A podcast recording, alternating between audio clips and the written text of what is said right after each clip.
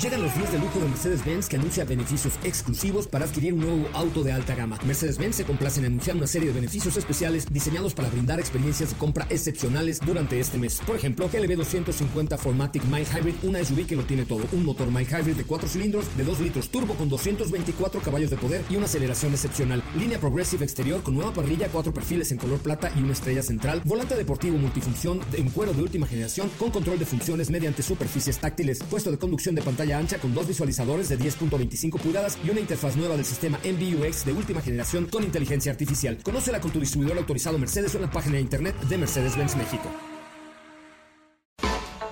MBS Radio y el Dr. Zagal han dispuesto una generosa y elegante mesa para celebrar este banquete.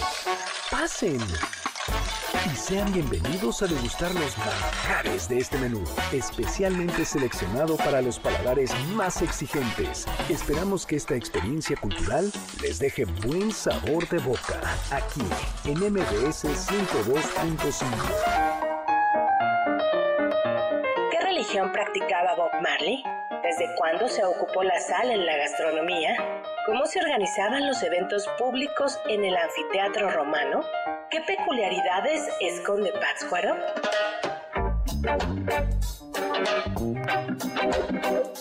Hoy hablaremos de el rastafaísmo, el origen de la sal, charales, la isla Gianitizo, rutas comerciales de Oriente, música jamaiquina, preservadores de comida, visiones del Imperio Romano y más en los entremeses del banquete del Dr. Zagal.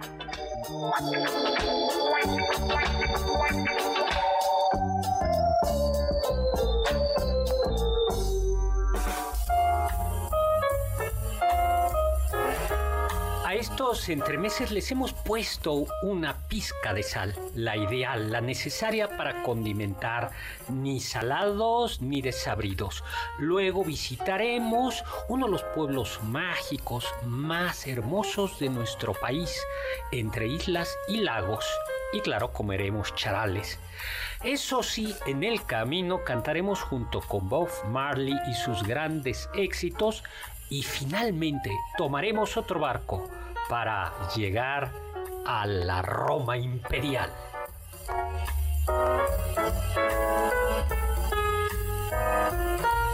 Hola, hola amigos y amigas, ¿qué tal? ¿Cómo están?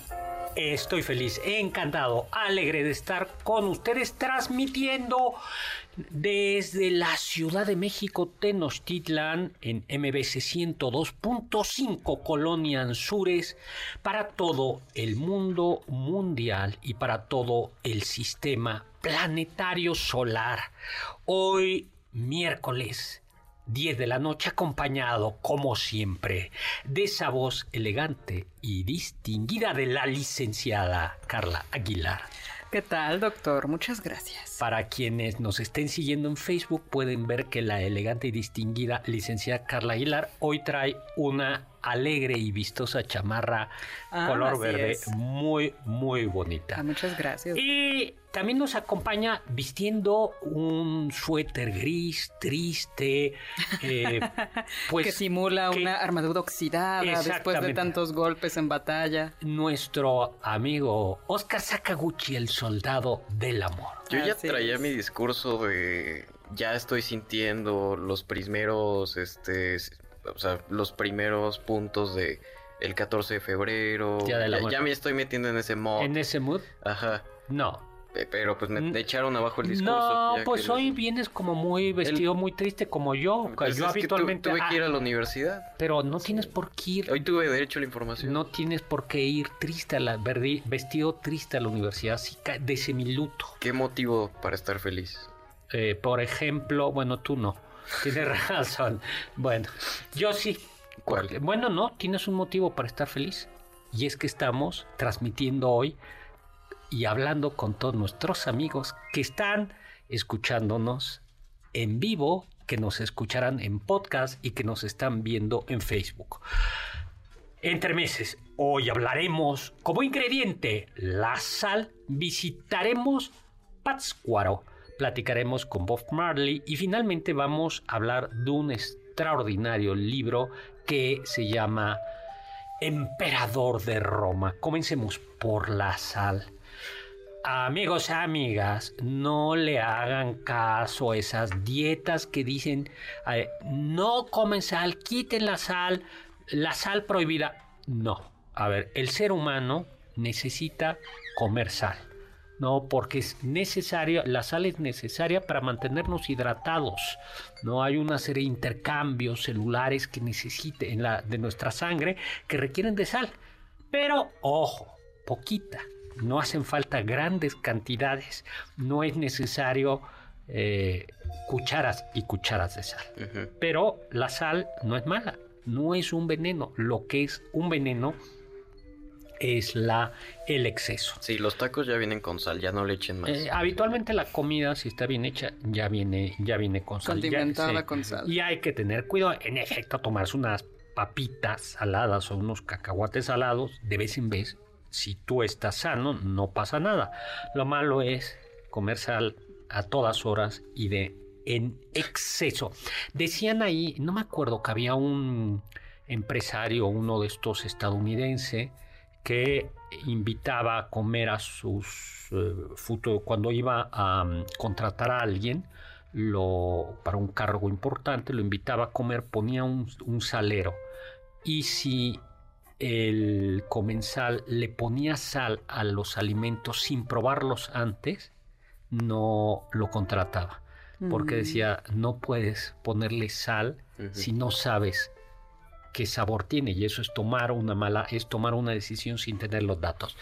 Falso verdad exagerado. No el hecho es que pues hemos consumido sal eh, desde hace miles de años, aunque la primera documentación está, eh, la- está documentado en el 2670, Juan, Juan Di, yo no sé pronunciar chino, el emperador chino, allá eh, está documentada, ¿Juan qué?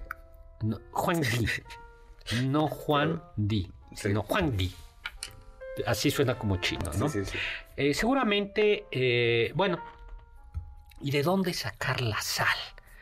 El cloruro de sodio. Bueno, pues lo más fácil es sacarla de la sal eh, del, mar.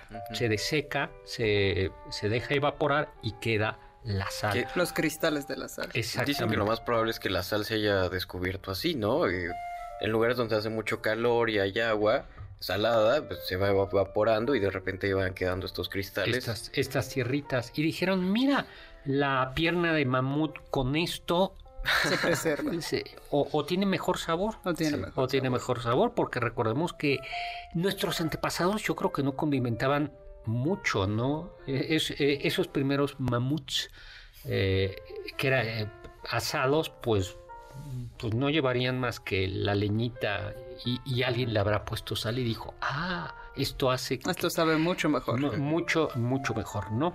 La otra es de un, hay una roca que se llama alita con H, ¿no? Y pues se puede pulverizar. Y finalmente hay un método muy complicado que es ciertas plantas se hierven y se consigue algo de sal. Hoy, en esta cultura trendy, hipster y elegante, hay restaurantes donde te ofrecen siete tipos de sal, ¿no? Sal del Himalaya, sal, sal de aquí, no, sal. eh, y yo he de confesar que tampoco le alcanzo a saber la, La saborear- diferencia. las tantas Ajá. diferencias. Sí hay, por ejemplo, en México hay dos sales muy buenas, la sal de Colima y la sal de Yucatán Ujú. Que es la sal rosa, que pueden ver ustedes, a, van eh, rumbo a progreso, hay, hay unas, unos lagos que son rosas, eh, donde más hay, a donde más hay flamingos, y, y ahí se consigue esta sal rosa. Y pues sí, no soy tan gourmet como para saber los tipos de sal.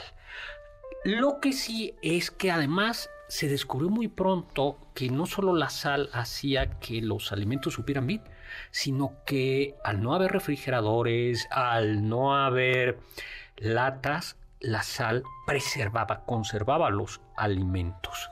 Recuerden que el, eh, no basta con cazar un mamut, eh, sino el chiste es seguir comiendo, porque además, claro, la tribu se comió al mamut y por mu- muchos que quieran comer mamut, eh, a veces no se lo pueden comer, o hay que guardar para cuando haya hambre. Y entonces la sal se fue descubriendo que preserva los alimentos. Por ejemplo, bueno, sí, por ejemplo, el bacalao, está, el bacalao seco está salado, por eso hay que desalarlo. La cecina lleva eh, lleva sal. La sal es un eh, preserva. Pero sí, pues esos alimentos tienen mucha, mucha sal. También los egipcios se dieron cuenta que la sal preservaba no solo los alimentos, sino el cuerpo humano. Y por eso se podría, o se podía utilizar, aunque había otras sustancias, pero se podría utilizar también sal como una variación para conservar su momia. ¿no? O sea, si tú tienes una momia, eh, y, un cuerpo, pues también lo puedes salar. El pescado, ¿no? Eh, también, em, y bueno, y, se fue convirtiendo, los egipcios fueron grandes productores de sal. Y además al tener, mm, al tener una pesca muy intensa gracias al río Nilo, pues preservaron el pescado y eso les permitió comerciar y les permitió comerciar también, eh, también con la sal. Las rutas de la sal más tarde fueron importantísimas, eh, tan importantes que, eh, por ejemplo, mm, tan, importantes que el, imperio de Mali, eh, más allá del Sahara, no solo comerciaba oro, sino también comerciaba sal y se llevaba sal al, al, al Mediterráneo. Y a todo esto, la palabra salario Sí, la Real Academia dice que viene de salarium y esta viene de sal. Allí hay una discusión de si en efecto tiene que ver, mm, eh, se ha dicho que si se pagaba o no se pagaba a los romanos con sal, eh, no está documentado, pero lo que sí está perfectamente documentado es que la palabra salario viene de sal. Ustedes sabían, por ejemplo, que uno de los motivos por los que tanto odiaban los, eh, por los que los tlaxcaltecas y los mexicas no se llevaban nada bien y es que en esta zona, en la cuenca del Valle de México, sí había sal. En la zona de Texcoco eh, había, había sal, pero en la zona de Tlaxcala no. Y los mexicas que mantenían... Un monopolio de la sal. Y cerrado a Tlaxcala, encerrado. De hecho, Tlaxcala estaba murallada, había una especie de muralla que defendía a la República de Tlaxcala y, pero el problema era que no podían salir por sal y, no, y les controlaban la sal. Tenían que utilizar Oh. otro ingrediente, otro condimento, ¿no? Y ya no le pones nada, ¿no? ¿Qué? O sea, si ya no tienes sal, No, bueno, pues sí, hay, hay otro ingrediente que es parecido, creo que eh, a la sal, que, eh, que se consigue, que no es propiamente sal, pero que le da, ahora lo, lo averiguamos, ¿no? Heródoto también, bueno, mm, eh, Heródoto eh, describe en el desierto libio esos oasis de sal, esos oasis mm, de sal, ¿no? Y en la antigua Roma había una vía que se llama la vía salaria, y se llamaba la vía salaria porque llegaba por ahí la, la sal para alimentar a, a Roma, ¿no? La eh, Marco Polo, por supuesto, este comerciante que documenta la documenta en sus viajes qué es lo que se produce, cómo se produce. Él llega, por ejemplo, a hablar de la sal del Tíbet, ¿no? Esta sal del Himalaya que ahora nos sirven en estos restaurantes, sí. pues podría, podríamos decir que ya Marco Polo habló, le habló a Europa de esa sal que se intercambiaba, que, que se intercambiaba desde, el, desde allá, ¿no? Desde el Tíbet, ¿no?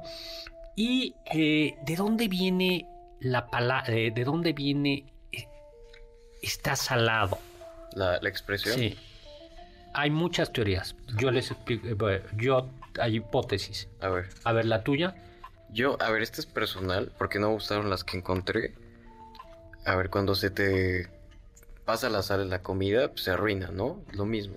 Cuando se te arruina la vida, pues está salado. Está salado. Por ejemplo, una persona... Eh... ya digo. Eh, ya, ya la dije. Una persona que, como Oscar Sakaguchi, que tenía todo y de repente lo perdió, Sí, le, le eché sal de más. se saló. ¿no?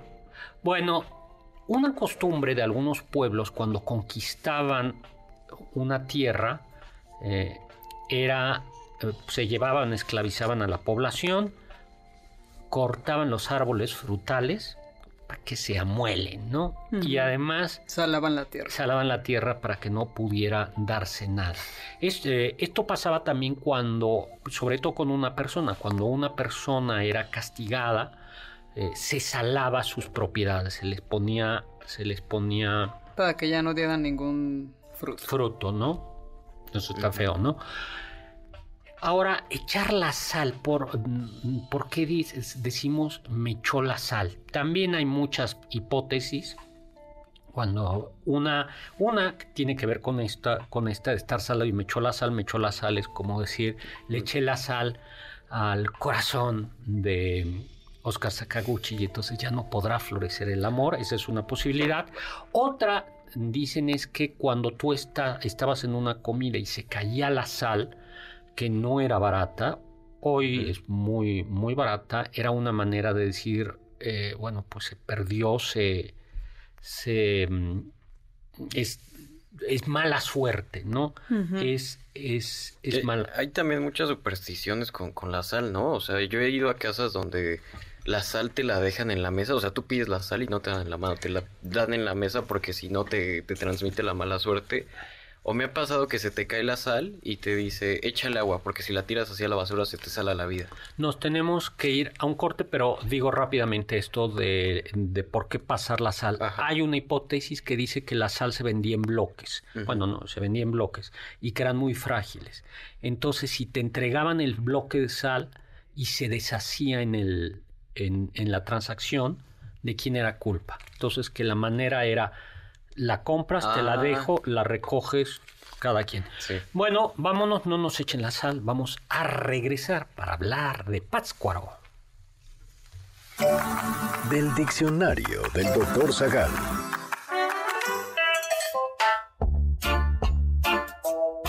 En la religión que Bob Marley practicaba, Rastafarismo, los seguidores de esta se denominan Rastafari. La palabra significa príncipe Tafari, haciendo referencia a Haile Selassie, quien terminó siendo emperador de Etiopía.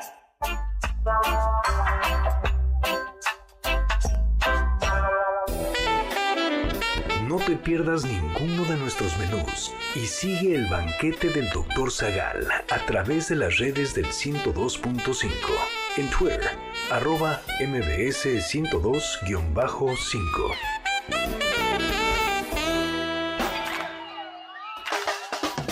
¿Faltaste alguno de nuestros banquetes? ¿Quieres volver a degustar algún platillo? Escucha el podcast en mbsnoticias.com. MBS 102.5. Estás escuchando el banquete del Dr. Zagal. ¿Quieres felicitar al chef por tan exquisito banquete? Llámale al 55 51 66 1025 en MBS 102.5.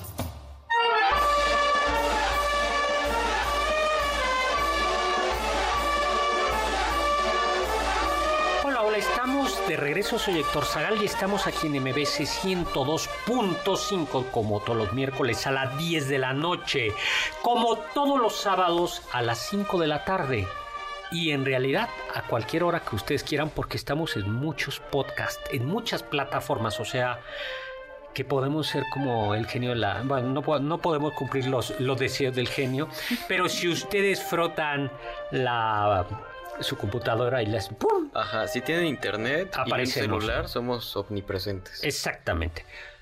Quiero invitarlos a algo. Va a ser una dinámica que vamos a estar haciendo frecuentemente. Y entonces voy a regalar en persona 10 ejemplares de mi novela El vampiro del virrey publicada por Planeta. 10 ejemplares, voy a regalarlos ¿A quiénes? a, a 10 personas, a las 10 primeras personas que lleguen este domingo 11 de febrero a la una de la tarde al Parque de la Bola en la colonia San José Insurgentes, Alcaldía Benito Juárez. Entonces yo voy a estar ahí, en la glorietita, en el parque, voy a estar paseando, a lo mejor voy a andar en bicicleta y con mi sombrero. No, voy a estar ahí, voy, voy a estar con mi bombín y mi bastón, paseando. Y eh, bu- bueno, estaré sentado, estaré ahí. Entonces, ustedes me ven y dicen, quiero mi libro. A las 10 primeras personas que lleguen, eh, pues les voy a dar un ejemplar de mi novela El vampiro del virrey. A partir de la una de la tarde. De la una de la tarde hasta que se acaben los 10 libros. En el momento que se acaben los 10 libros, pues yo mire. Ok. no, Desapareceré. desapareceremos. Pero entonces llegue, ¿no? Tú vas a estar ahí, Oscar Sakaguchi, Eh, yo ya tengo ejemplar. pero me refiero, ¿vas a acompañarme? Ah, pues este. Sí. ¿Cómo que sí? Pues, es- bueno, ya. ¿Ya qué? Es que es domingo de descanso. Eh, Digo, si no tuviera Bueno, libro, Oscar diría, voy a Sakaguchi aprovechar. va a estar ahí no para querer, no para no para dar los libros, no para pedir un libro, sino va a estar ahí para ayudarme. Ah, ¿O no vas a ir a ayudarme? Cambia la cosa. Es día, eh, día feriado, ¿no? Sí, pero recuerda que los escritores, los creadores, los conductores no tenemos Nunca descanso, descansan.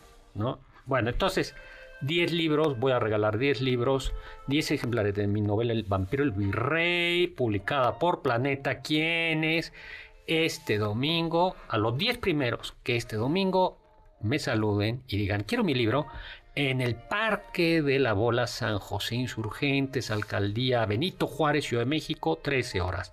Otros días lo podremos hacer en otros lugares, pero comenzamos, ¿no? Muy bien. Páscuaro. ¿Tú conoces Páscuaro, Carla? Es donde está el lago, ¿no, doctor? Eh, claro, está al, lago, al lado del lago de Pátzcuaro. Entonces sí, lo recuerdo perfectamente. ¿Lo recuerdas? ¿Y te gustó? Ay, muchísimo. Es precioso. Es, un, es una ciudad, un pequeño, es un pueblo mágico. Eh, yo hace como... Me acuerdo mucho que me maravillaba mucho ver a los pescadores. Sí, es que, que pescan o pescaban al menos con estas redes de tipo mariposa, que son Exacto. como mariposas. Hace como, yo no he ido hace como seis años, en- poco antes de la pandemia, yo creo que dos años, aunque estuve yendo mucho a Morelia, mm, no fui a Pascua más que antes, pero me- la verdad es que es un pueblo encantador. Eh, la arquitectura es muy distinta a la arquitectura de Morelia. La arquitectura de Morelia es, una, es una ciudad española, es una ciudad de cantera, mientras que Páscuaro es de teja, eh, rojas, paredes blancas, mucha madera y, era, eh, en realidad era un pueblo, era una ciudad de indígenas, a diferencia de, de Valladolid, hoy Morelia, que era de españoles. Y, y claro, al lado del lago de Páscuaro. Lamentablemente, el lago de Páscuaro está como el lago de Chapala y como el lago de Cuitzeo. Bueno, pero uno no va ahí a, a meterse al, no, lago, doctor. no, pero el problema es que cada vez eh, está es contaminado y cada vez tiene menos agua. Entonces, vayan por favor. Si no sirve de consuelo, también el Cuchamala tiene muy poca agua. Por favor, amigos, amigas, a quienes viven en la Ciudad de México, foco rojo, cuiden el agua porque viene lo peor. Y bueno, eh, ahí en realidad este era un centro ceremonial prehispánico, eh, Purépecha, Puré- eh, Purépecha, a quienes se les conoce como Tarascos, pero en realidad es Pu- Purépecha. Y que la fundaron alrededor del 1300, ¿no, doctor? Así es. Yo estaba por ahí. No, no sé. ¿Y qué significa Páscuaro? Algo así como Como puerta de los dioses, ¿no? Sí, Puerta de los Dioses, Puerta del Cielo, que es un nombre bellísimo. Cuando los españoles conquistan o llegan a conquistar esa zona, el, el llamado Reino Michoacán, cuya capital era Tzintzuntzan, que también está ahí al lado del lago de Páscuaro, pues eh, se refugiaron y se- ahí se hicieron fuertes los, los purépechas, la resistencia, en lo que hoy es un barrio que es conocido todavía como el barrio fuerte de Páscuaro. Sin embargo, finalmente Cristóbal de Olid llega, se enfrenta ahí, se enfrenta eh, eh, y se entrevista con el último, con uno de los Líderes de la resistencia. Exactamente. Y eh, llega eh, Cristóbal Dolit se baja de su caballo y el cacique o el príncipe de los purépechas se humilla, se hinca y se rinde. Ahora, eso fue importante porque, vamos a decirlo así, en un primer momento, al haber, no habido, al no haber ya ofrecido resistencia, se entre comillas, subrayo lo de entre comillas, se firmó un pacto de vasallaje por el cual de alguna manera se respetaban tierras o riquezas y algunas formas de gobierno de los purépechas. Pero luego llegó ese siniestro personaje que es...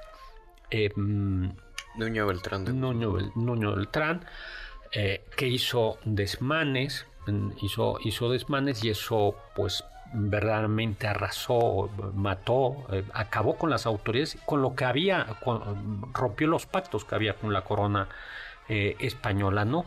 Ahora, un personaje clave en, Michoacán y clave de Páscuaro es Tomás, es, ay, don Vasco de Quiroga, Vasco de Quiroga. ¿A, ti te es una Vasco de Quiroga? Me parece que fue el quien quiso fundar una suerte de comunidad utópica de pueblos indígenas que se dedicaran a la hospitalidad con todo tipo de personas. Exactamente, eran, él funda los pueblos hospitales. Tomás, Tomás, ay. Don Vasco de Quiroga. Don Vasco de Quiroga, y ya van a decir por qué digo Tomás. Don Vasco de Quiroga, que eh, fue miembro de la segunda audiencia, llega, luego se convierte en obispo de Michoacán, había leído la utopía de Tomás Moro. Así es. Justo me equivoqué en esa pregunta en un examen que hizo y sí. Ah, y por eso, por eso sigue debiendo mi materia. Tomás Moro. ¿Y qué eran las utopías? Eh, ¿Qué era la utopía? Entonces, inspirado en, en esta utopía, él funda pueblos hospitales. Se llamaban hospitales porque debían ser hospitalarios, pueblos que se gobernaban, pueblos que comerciaban eh, y había una división del trabajo lo más justa posible. Exactamente. Y por ejemplo, parte del, eh, en la comunidad había una casa en donde se cuidaba a los niños, a los ancianos y a los enfermos, y la comunidad se iba turnando de suerte que, que siempre hubiera gente mayor o gente adulta cuidando a estas, a estas personas. Pero la idea de Tomás Moro de, de una, una utopía, o sea, ¿sí se podía realizar según él? A ver, bueno, si es utopía, no. Pero. Eh, Exactamente, pero funcionaba como un horizonte hacia el cual tender, ya sea tanto motivaciones morales como políticas públicas. Como un, ideal, un ideal regulador. Regulador. Un ideal. Y el primer pueblo que funda, el primer pueblo hospital que funda es el pueblo Santa Fe de Santa Fe aquí en México. Por eso siempre me ha parecido de tan mal gusto que Santa Fe, el nuevo Santa Fe, eh, tengo una calle que se llame Vasco, de, Quiroga, porque claro, Vasco de Quiroga estaría horrorizado al ver ¿qué, es esto, si esto es la antítesis de la utopía, ¿no? Bueno, pero justo y va formando pueblos hospitales, Páscoro, no refundando, ¿no? Y yo creo que lo importante es que muchos de estos pueblos funcionan siempre teniendo en cuenta una población baja. Exactamente. Entonces, grandes eh, masas de población, sería muy difícil llevar a cabo las políticas que pretendió Vasco de Quiroga de esta división del trabajo. Y algo además de lo que propone Vasco de Quiroga es perfeccionar, que cada pueblo perfeccione un arte o un oficio y que haya intercambios. Este es el motivo por el que yo creo que la mejor artesanía de México, la más sofisticada, es la Michoacán. Y en efecto, la, laca de Páscuaro es hermosísima porque es una laca, en, es esta negra con colores y dorados, donde convergen dos tradiciones, la laca prehispánica, pero además también los damasquinados toledanos. El damasquinado toledano era este hierro, este acero, que es negro con aplicaciones de oro y dibujitos. Si ustedes ven la laca de, de Páscuaro, se van a dar cuenta que recuerda mucho los damasquinados toledanos. Él funda ahí, él dice, esto tiene que ser la sede del obispado, luego se lo quitan, se lo llevan los españoles a, a, Valladolid. Y la presencia indígena, a diferencia de lo que pasa en Morelia, era, todavía sigue siendo muy, muy importante. Y eso hace que haya una, una, bueno, que haya fiestas y que haya una gastronomía extraordinaria.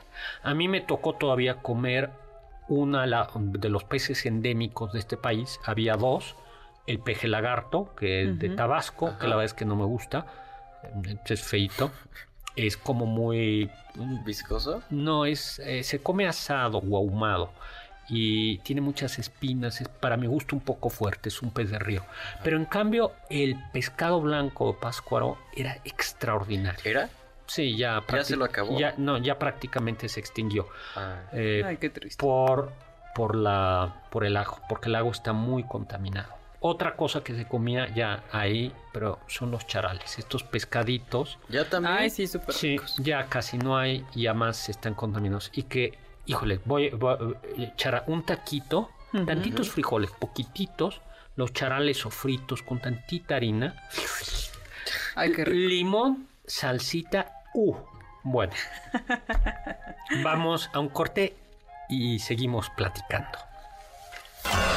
Los sabios dicen. Es un mito peligroso el que seamos mejores historiadores que nuestros antecesores. Mary Beard.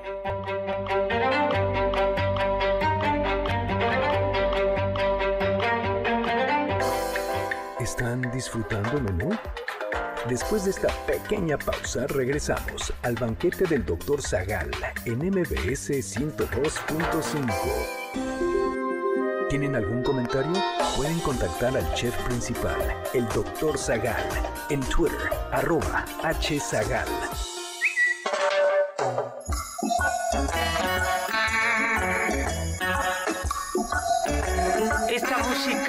Soy Héctor Zagal, esta música sí que me pone de buen humor. Bob Marley. ¿Por qué hablamos de Bob Marley, Oscar Sakaguchi? Porque va a salir su película el 14 de febrero. No, no es cierto. Bueno, sí, además, ayer fue. fue ¿Cumpleaños? a- ayer cumpliría años. El 6 de, 6 de febrero. De quién sabe cuántos años cumpliría, pero además el 14 se estrena su película. ¿A ti te gusta la música Bob Marley, Algunas Carlita? canciones. Otras no. Otras no. Ah, Pues tiene ¿por historias oscuras en su haber, entonces pues, no, no es mi personaje favorito. Bueno, todo mundo tenemos historias Ay, por oscuras. supuesto. Por supuesto, Oye, pero no ganamos por eso. Me quedé con ganas. Hoy vamos a, vamos a hablar de Bob Marley, pero déjenme decir algo más de Pascua. Sí, poquito, nada más de su comida. Híjoles, la nieve de pasta. Es deliciosa. ¿Cuál es esa, doctor? Es una nieve hecha a base de leche eh, y que además la tradición eh, se hace con tres leches. La tradición es que se debe hacer, preparar en caso de cobre. Uy, y luego hay unos, pilo- unos en Semana Santa, eh, hay unas mazorcas de maíz morado que se remojan eh, por tres días y se cuecen en agua de piloncillo y son deliciosas. Y hacen también unos tamales de harina de trigo en Semana Santa. Uy, De trigo. de trigo. Eh, Maíz y trigo, pero Ah. llevan, no, llevan como siempre maíz, pero llevan también harina de, de, de trigo, ¿no? Eso es propio de Semana Santa. Entonces, eh, sí, Páscuaro, amigo de Páscuaro, aquí estamos. Queremos regresar a Páscuaro y llevar el banquete. Sí, yo no lo conozco. Si me llevan, llevo al doctor y a Carla. Vamos a Páscuaro. Bueno, Bueno, pues aprovechando sus digres- digresiones, este, el banquete del Dr. Zagal tiene varios pases dobles para regalar. Tenemos dos pases dobles para la obra La Guerra Fría para el 8 de febrero a las seis y media en el Teatro Estefanía Chávez dentro de la Facultad de, Arqui- de Arquitectura de la UNAM, seis y media de la tarde. Dos pases dobles para la puesta en escena detrás de mí. Detrás de mí la noche es que no le ponen tilde, güey. Detrás de mí la noche para el 9 de febrero a las 20 horas en el Teatro Casa de la Paz. Y dos pases dobles para la obra Consentimiento, un montaje que transita entre el drama y la comedia negra. Y las citas este 10 de febrero a las 19 horas en el Teatro Esperanza Iris. Aquí nos marca el 5166-1025. Y este nos diga si conoce Páscuaro. Pátzcuaro. Ajá. ¿O no? Simplemente. ¿O no? Ajá. Que vaya. no, pues no. Ah, bueno, toma. Felicidades. Ve. Pues es Be Happy. Ajá. Bob Marley. No, sé- pero la de Be Happy Don't Worry no es de Bob No, Marley. no, yo dije Be Happy, sé feliz. Ah, ya, ya, ya. Es que hay un debate con, con eso. pero- 6 de febrero de 1945, el mundo se alegra porque en Jamaica nació Bob, Bar, no, Bob Marley, hijo de jamaicano. eh, yo no sé si es jamaicano o jamaiquino. Jamaiquino, ¿no? Jamaiquino, de ascendencia inglesa. eh, el padre muere y eh, el niño, pues, em, queda huérfano. Eh, el padre era, era blanco y la madre era afrodescendiente. Él era mulato y eso en su y que además en, en Jamaica, eh, a pesar de ser predominante afrodescendiente, sufrían y su eh, discriminación y había y eran los más pobres. Su infancia es pobre, aunque dicen que sabía leer la mano y que casi siempre acertaba y que eso le daba un dinerito extra. Le leeremos la mano a Carla Aguilar, ¿no? ¿Qué opina el público en Facebook Live que nos Bueno. está viendo? Eh, pues, eh, ¿qué más pasó con Bob Marley? No? Bueno, la familia se muda a Kingston y ahí establece eh, pues, un nuevo hogar y comienza a interesarse por la música. Y comienza a escuchar a Ray Charles, a Fat Domino, Fats Dominos, que se van convirtiendo en su modelo. Así es, y poco a poco se fue adentrando cada vez más en la composición y en la interpretación y fue así que un productor muy importante, Leslie Kong, ahí en Jamaica, le dijo, ¿qué te parece si vienes al estudio y empezamos a grabar unos temas? Y así fue como Bob Marley empezó a ascender a la fama, pero primero empezó con en un grupo, ¿no? En el grupo Wailing Wailers. y se traslada a Estados Unidos, ¿no? Se traslada a Estados Unidos y va pues convirtiéndose en un gran personaje. Pero además, todo este surgimiento de su música que se va a centrar en el reggae también viene de la mano con el surgimiento de un movimiento religioso, si lo podemos catalogar así, que es el... Rastafarismo. Rastafari. Y entonces vamos a hacer algo que ya les había preguntado, que ya contamos en alguna ocasión, y es, ¿qué tiene que ver, amigos chilangos, la estación del metro Etiopía con Bob Marley? Ah, Bueno, pues hablemos del rastafarismo, ¿no? Los rastafaris, pues sí es un es claramente un movimiento ¿Usted podría ser Rastafari? Sí, sobre todo por los caireles. los rastafaris, ahora va, va- va, los rastafaris eh, es un movimiento cristiano. De hecho, eh, se refieren cuando hablan de ya, eso es una proba- es una abreviación de Jehová, eh, así le dicen de cariño, ya. Eh, y además eh, comienzan a dejarse estas rastas, rastras, ¿no? Estas rastras no son hipiosas propiamente hablando No.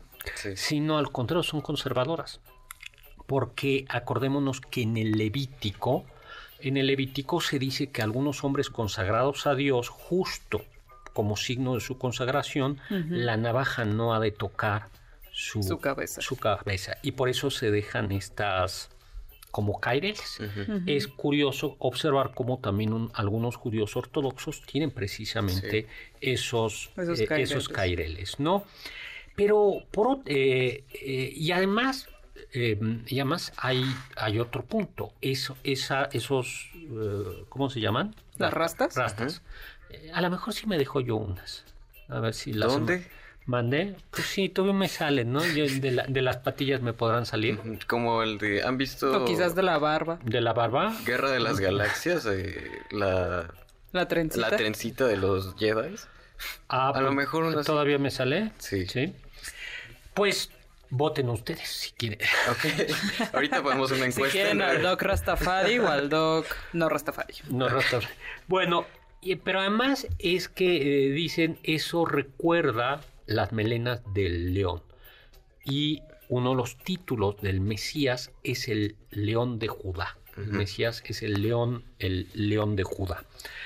Eh, También hay que decir que tiene su peculiaridad porque la marihuana juega, dicen, un papel religioso, ¿no? Ganja.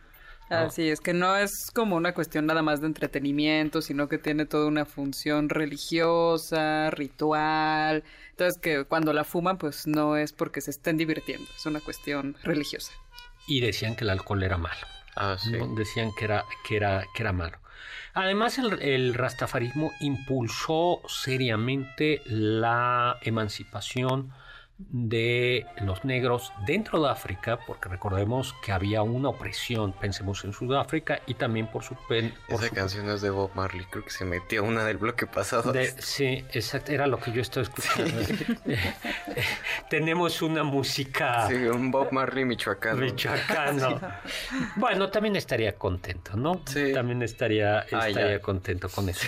Pero además parte de esta defensa de los negros es apelando al al cristianismo, diciendo, bueno, son cristianos y además algo muy, muy importante y es que los cristianos, uno de los cristianos más antiguos del mundo se encuentran en África. Exactamente. ¿En qué parte? Etiopía. Así es. Así es. Una de las iglesias cristianas más antiguas del mundo se encuentra en, en, Etiopía. Justo son los coptos, los, los coptos. Y entonces dicen, bueno, pues si nosotros, o sea, somos cristianos, somos iguales que, que, ustedes, no le debemos ni siquiera el cristianismo a los blancos. El, cristianismo claro. nació aquí, nació, en estas comunidades y nosotros somos herederos de esas comunidades. Y por eso justo juega un papel muy importante en el rastafarismo, jugaba el emperador de Etiopía, ¿no? que era el, el Negus, y su nombre siempre lo pronuncio mal, es eh, ¿cómo se llama? Haile Selassie, ¿no? Uh, ¿Cómo se... el rey de reyes, así se lee, su título era el, era el rey, eh, el Negus, el rey de reyes, el león de, el león de Judá. Eh, y, eh, a ver, ¿cómo se pronuncia el nombre? Era Haile Selassie. ¿no? Selassie. Selassie, ¿no? ¿Qué pasó con Etiopía? Entonces damos rastafarismo, Bob Marley. ¿Qué pasó con Etiopía? Empieza a haber un acoso por parte de Mussolini. Sí.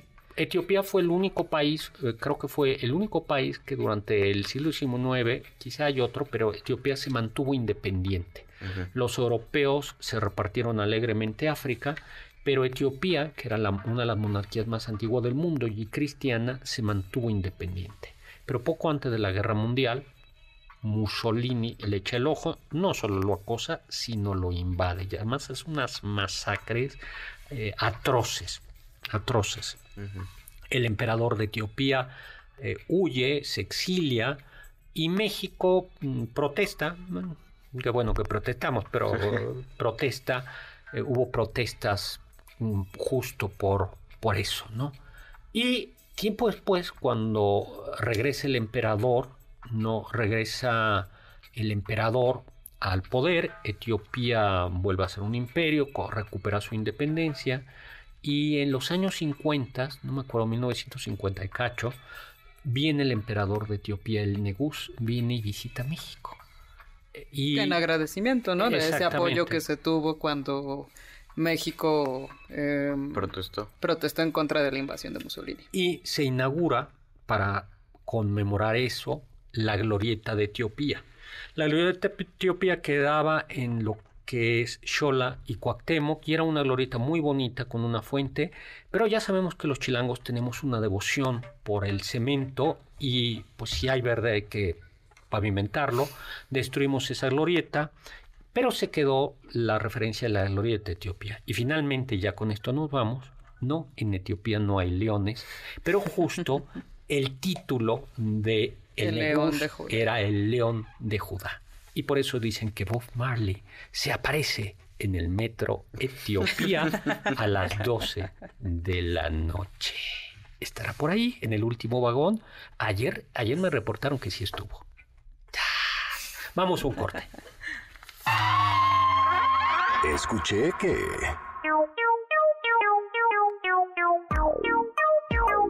Cuando agregas sal al agua, aumenta la densidad del líquido, lo que hace que los objetos sean más flotantes. Sin embargo, hay un punto crítico en el que la cantidad de sal en el agua hace que los objetos se hundan. Este fenómeno se utiliza en la industria y la ciencia, por ejemplo, en la flotación de barcos y en la separación de minerales en procesos industriales.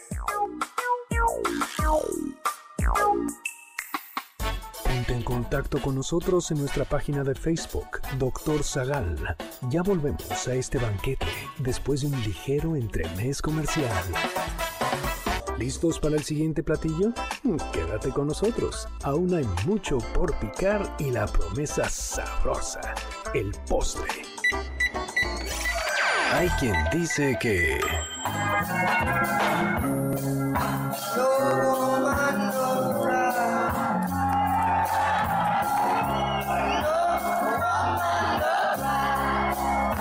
La icónica canción de Bob Marley, No Woman, No Cry, fue escrita por Marley en memoria de la difícil situación que él y sus amigos enfrentaron en Trenchtown, un barrio de Kingston, Jamaica. La letra refleja la lucha diaria de la vida en la pobreza y la esperanza de un futuro mejor.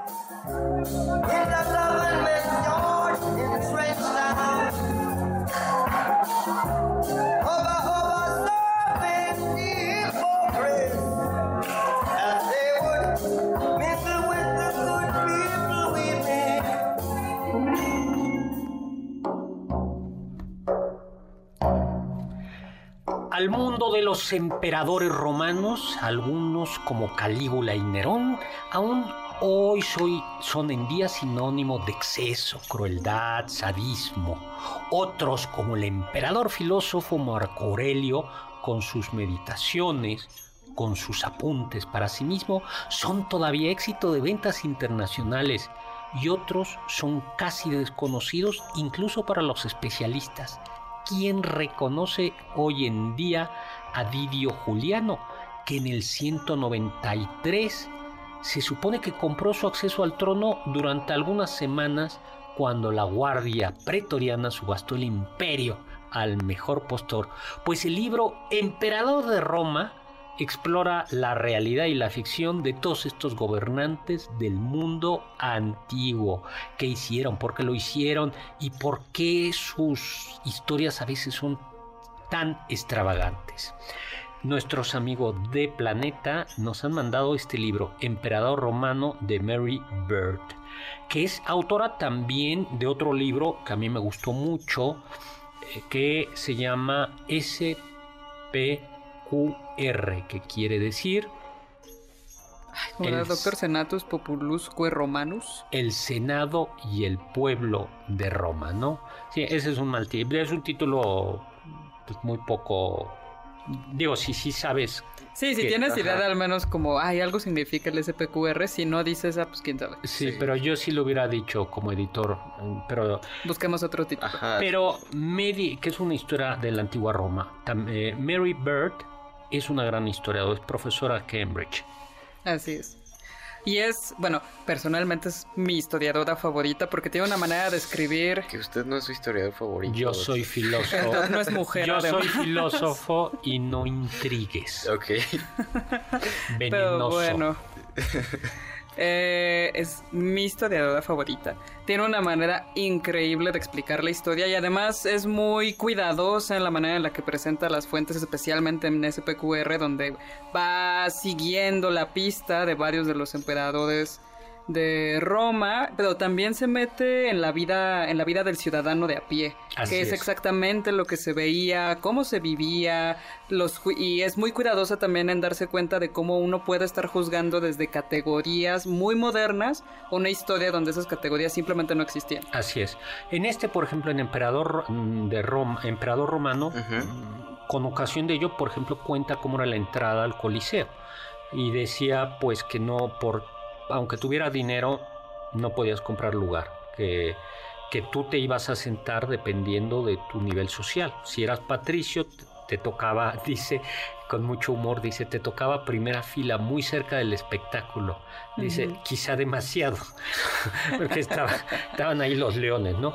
y, y dice, y en cambio, si eras plebeyo, pues Hasta tocaba hasta arriba, ¿no? Sol, Ujú. sol y, ¿cómo se llaman? Hasta, hasta arriba. Esos detalles son muy impresionantes, cómo los va a... los- Cómo los va narrando y justo cómo ese, ese andar de la vida del ciudadano de a pie te da también una idea de cómo era la vida también de los emperadores y cómo habría sido, cómo, cómo, cómo sería vivir en ese entonces. Y también tiene uno muy interesante, a mí se me hace muy divertido y que también nos ayuda a pensar que, nos, que tiene que decirnos la historia de Roma a personas del siglo XXI, que es la risa en, en, en Roma, en la antigua Roma, y habla un poco de cómo las cómo, cómo, la cultura va formando aquello que nos parece gracioso, que nos parece jocoso y cómo la, el humor está cifrado y existen ciertos códigos para que uno pueda entender cómo algo es gracioso y cómo algo no lo es. Y es ahí donde también nos deja ver lo escatológicos que podían llegar a ser los romanos. Y es bien interesante porque ella dice, a veces nos imaginamos un imperio fastuoso, hermoso, limpio y dice, ninguno de nosotros del siglo XXI querría vivir ahí. Sí, yo eh, sí, era una cochinada. Exactamente, de una cochinada. Si eres mujer, pues menos. Y también la manera en la cual se reían, o sea, chistes muy escatológicos que ahora diríamos, eso es xenófobo, eso es racista, eso va en contra de la dignidad de las personas y que no obstante formaba parte de un código de conducta, y, pero también de cierta... Eh, maestría de modales sociales, saber de qué reírse, cómo reírse y con quién reírse. Pues en Emperador de Roma, eh, Emperador de Roma, eh, dice la historiadora, hay menos psicópata de lo que cabría esperar teniendo en cuenta el cine, el cine de la Roma imperial. Que, y dice ella, yo no pretendo negar que el mundo romano fuera desde nuestro punto de vista, como dices, cruel, abundaban las muertes prematuras, pero si dejamos de lado a las cientos de miles de víctimas inocentes de la peste, de conflictos bélicos, de derrumbe de estadios deportivos, para que sepan, eh, el asesinato era la forma principal de resolver las disputas. ¿no? Tanto políticas como cualquier otra. ¿Y eso no viene en las clases de derecho romano? Eh, claro, es que eh, ella lo ella lo dice en el de SPQR, justo dice, a veces tenemos la idea de que los romanos eh, eh Sí, o sea, los más civilizados de los civilizados, ¿y cuál? Sí, era, los pasillos de Los principios del derecho ya los descubrieron los romanos y es como de, oye... y que además tiene mucho sentido que una que Mary Bird siendo inglesa tenga tanta simpatía por la manera en la que se hacía política en Roma, dado que así como se agarraban a trancazos con la retórica, pues eso lo mismo pasa en Inglaterra. O sea, se tiene mucho esta tradición de hacer política argumentando hasta las últimas consecuencias. Sí, y en Emperador Romano lo que dice, una de las tesis es, dice, a ver, eh, si hubiese estado gobernado por una serie de perturbados mentales, no hubiera eh, durado tanto tiempo. Entonces, había una forma muy sangrienta de hacer política, pero había una forma de hacer política. Claro, seguía siendo un código respetado y reconocido por todos los que participaban en él. Bueno, Emperador Romano de Mary Bird, publicó por Planeta. Lean todo lo que puedan de Mary Bird. Y se los vamos a regalar, ¿no? Se los vamos a regalar el sábado próximo, porque yo no me lo llevé a mi casa, la verdad, y se me olvidó traerlo, pero se los vamos a regalar. Y muchísimas gracias en cabina a Carla Aguilar, a Oscar Sakaguchi, gracias a Carmen Cruz Lario y Héctor Tapi en cápsulas, ingeniero Héctor Zavala en controles, producción Juan Carlos Castillo, Carla Aguilar y Oscar Sakaguchi, pero gracias sobre todo a ustedes y gracias a Immanuel Kant que nos dio aquel gran consejo, sapere aude, atrévete a saber. Confiamos que este banquete ha sido un deleite gourmet y cultural. Gracias por escucharnos y nos esperamos el próximo sábado con una deliciosa receta que seguro será de su agrado. MBS 52.5